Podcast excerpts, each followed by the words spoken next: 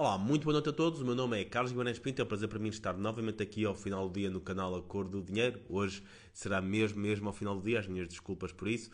Vou-vos falar do voto dos imigrantes. O voto dos imigrantes está a ser contado à, na altura em que vocês estarão a ver este vídeo, dia 8 e dia 9, eh, e tem estado sempre envolto de bastante polémica e, acima de tudo, bastante desorganização.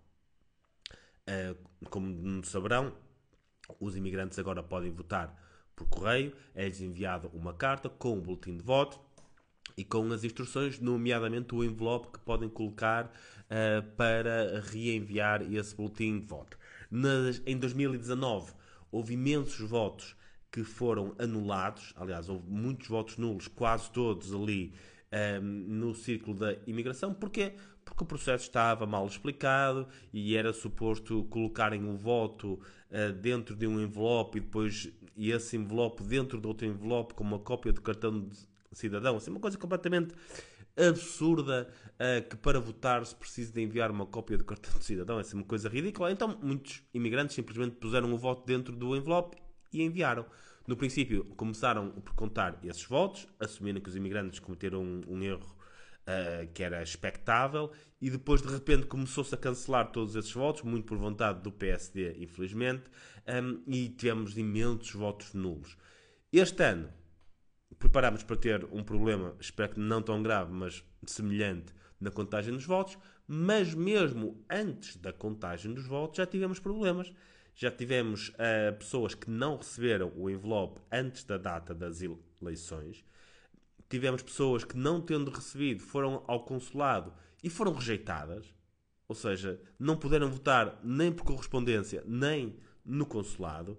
Tivemos pessoas também que receberam o boletim de voto já depois das eleições terem uh, acontecido, ou seja, já depois de saber quem é que é o governo, que havia uma maioria absoluta, quem, quantos é que elegiam a cada um já só depois disso é que receberam. E eu questiono quão difícil é enviar estes envelopes com os boletins de voto muito antes das eleições, permitir que qualquer demora nos correios dos diferentes países seja absorvida por, pelo facto de enviarem bastante antes. Porque é que os votos, porque é que os boletins são enviados tão em cima da hora ou porque é que não são enviados a tempo de chegar a todo mundo ao mesmo tempo.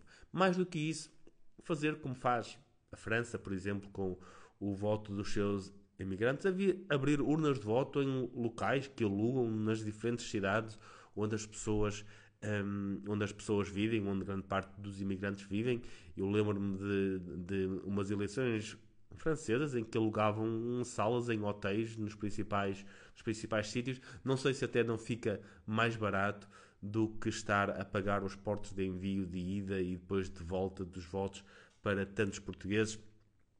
Se calhar vai ser na altura de pensarmos em alternativas que não desrespeitem uh, os portugueses que foram para fora do país. Aliás, por falar em desrespeito, o, uh, o Presidente da República tratou de receber todos os partidos antes sequer de estarem a ser contados os votos dos imigrantes. Fez isto desta vez, já tinha feito isso em 2019. É uma falta de respeito para com essas pessoas que não têm culpa do seu processo estar atrasado e que não devem ser desrespeitadas, não, devem, eh, não se deve avançar com estes processos sem que eh, o voto dessas pessoas seja conhecido antes.